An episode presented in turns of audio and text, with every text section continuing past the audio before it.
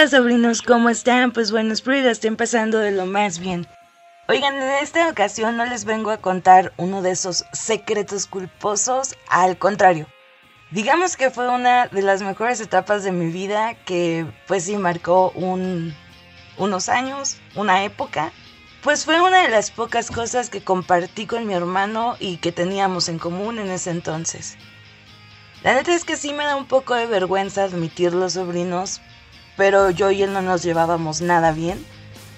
Por muchísimos años peleamos, nos decíamos de cosas culeras, inclusive nos llegamos a agarrar a putazos creo que la culera en la historia pues era yo, pues yo tenía toda la culpa. Pues en cierta parte yo creo que mi mamá siempre me dejó una carga que no me correspondía, que era cuidar a mi hermano.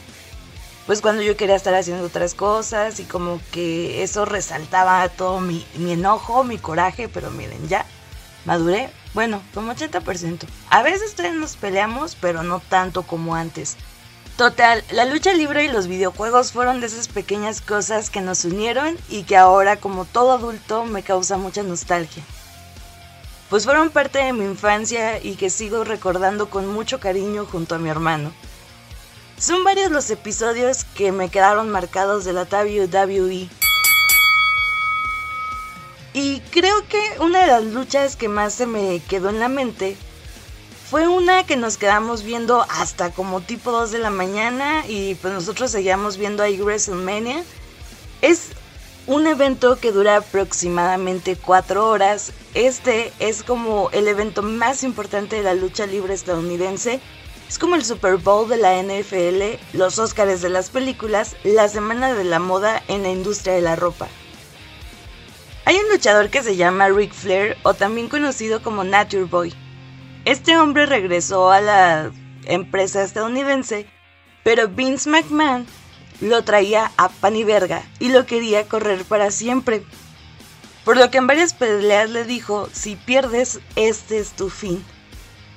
Total, en WrestleMania de 2008, Ric Flair peleó contra Shawn Michaels, el Heartbreaker Kid, quien era muy pero muy apegado a Flair.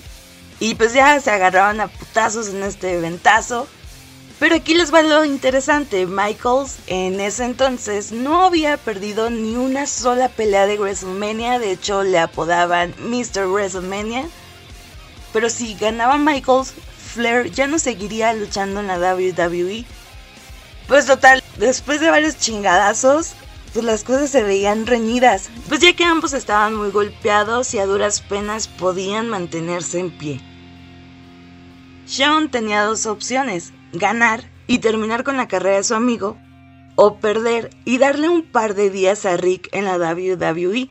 Porque sinceramente el Vince McMahon lo iba a traer todavía diciéndole, no, pues vas a tener esta pelea. Inclusive creo que una vez lo puso a pelear contra tres personas, tres contra uno, algo así, y pues igual, si pierdes te vas. Entonces solo era ganar un par de días para que todavía permaneciera en la empresa. Pero no, sobrinos, no fue así. Michaels hizo su patada biónica, pero antes de hacerla, le dijo a Flair, lo siento mucho. Y Flair solo decía, hazlo, hazlo, hazlo, ya sé lo que va a pasar. Y pues ya. Hizo la cuenta Sean y ganó. Y ganó esta pelea. Antes de bajarse del ring, pues abrazó y besó a su amigo. Y pues se fue al borde del llanto del cuadrilátero.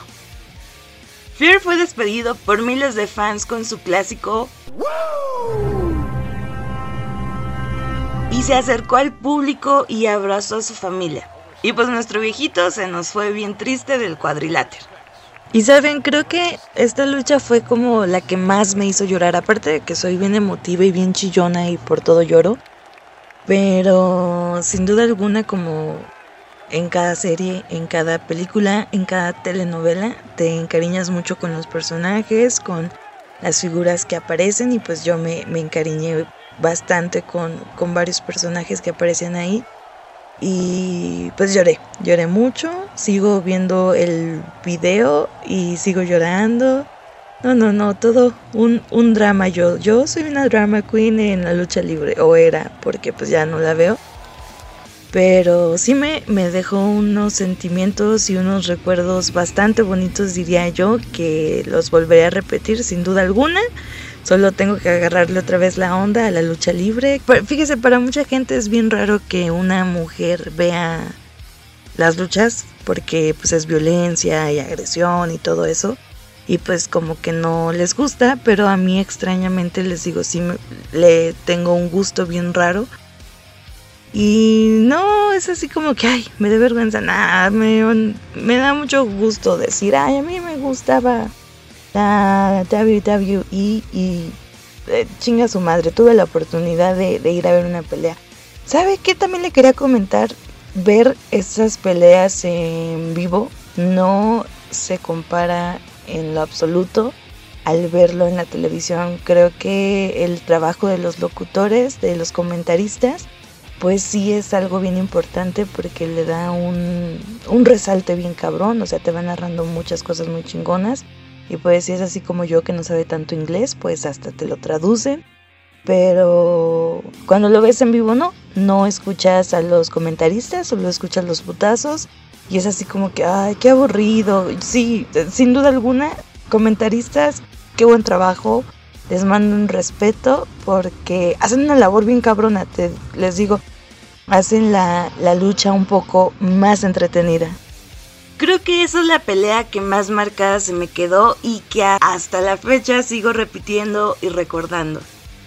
Pues les digo, fue algo bien chingón que compartí con mi carnalito en ese entonces.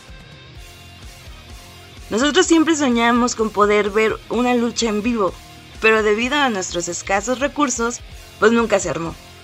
Pero en 2015 da la casualidad que nos fuimos a Gabacholandia.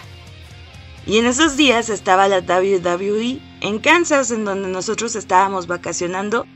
No, hombre, sobris. Mi prima nos preguntó que si queríamos ir. Les juro que algo en mí se rompió y empezó a correr como de un lado para otro de toda la felicidad que tenía en ese entonces.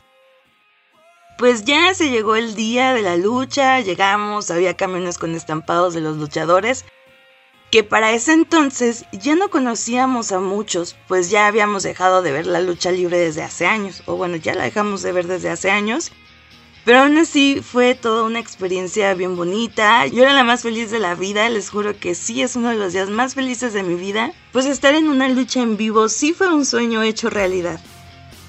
Ahora no recuerdo con exactitud los luchadores que salieron ese día, pero sí me acuerdo que salió mi querido Undertaker.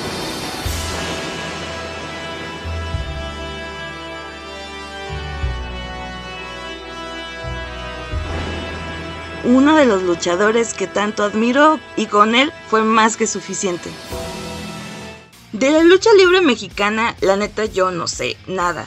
Pero algún día me gustaría ir mucho a Ciudad de México, Arena México, y pues también poder vivir la, experiencia de la lucha libre mexicana. Varios conocidos me han dicho que es una experiencia muy perra, que debería de, de vivirla y que inclusive mucha raza la, la agarra como tipo de estrés porque van y le rayan la madre a los luchadores y así, como que sacan todo su odio contra personas que pues obviamente no te van a hacer nada. Algo que me encantaba de la WWE eran las rolas que salían en los eventos o en las entradas de los luchadores. Porque muchas eran de rock y pues me caía chido y pues eran bandas que yo nunca había escuchado ni nada y pues ya también ahí conocí nuevas banditas, nuevas rolas. También otra de las cosas que me gustaba, pues sí, obviamente eran los luchadores, pero no tanto porque estuvieran mamados así. A mí no me gustan las personas musculosas, debo de admitir. Pero me gustaba mucho así su carita y sus ojos de color verde y azul y todo esto. Y pues sí, también me daba mi taco de ojo ahí con los luchadores. Ahorita con todo esto de las cuarentenas, la WWE se rifó bien cabrón porque puso sus eventos al público en general. No hombre, si les contara, ya me aventé varias peleas que llegué a ver pues antes del 2010.